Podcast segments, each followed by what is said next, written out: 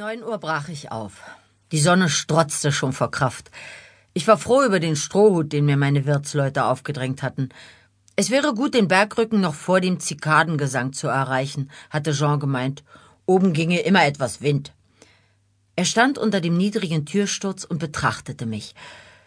Jean war es gelungen, aus der ehemaligen Meierei, sein Vater hatte sie noch betrieben, einen Gasthof zu machen in dieser unwegsamen Gegend Südfrankreichs. Für die freundliche Atmosphäre sorgte seine Frau als Königin der Küche. Sie steckte mir Brot, Tomaten und Ziegenkäse in den Rucksack, während ich am langen Tisch saß und den Milchkaffee austrank.